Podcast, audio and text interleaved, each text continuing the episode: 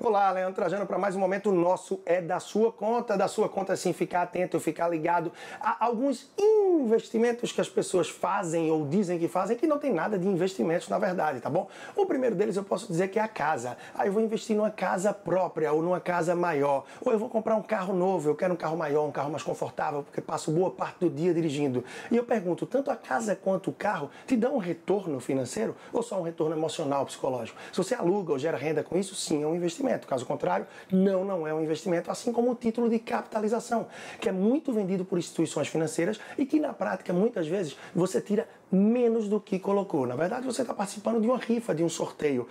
E por fim, eu trago para você o consórcio, que é muito comum também que seja vendido como investimento e na prática não é. É sim uma forma de você comprar mais barato, por exemplo, que o financiamento, mas você paga taxas ainda em cima disso. Então, reflete acerca disso e das tuas atitudes financeiras no dia a dia. E se você quer conhecer um pouco mais do meu trabalho, arroba personal financeiro no Instagram e você pode me procurar também no YouTube por Leandro Trajano. Um grande abraço e até a próxima.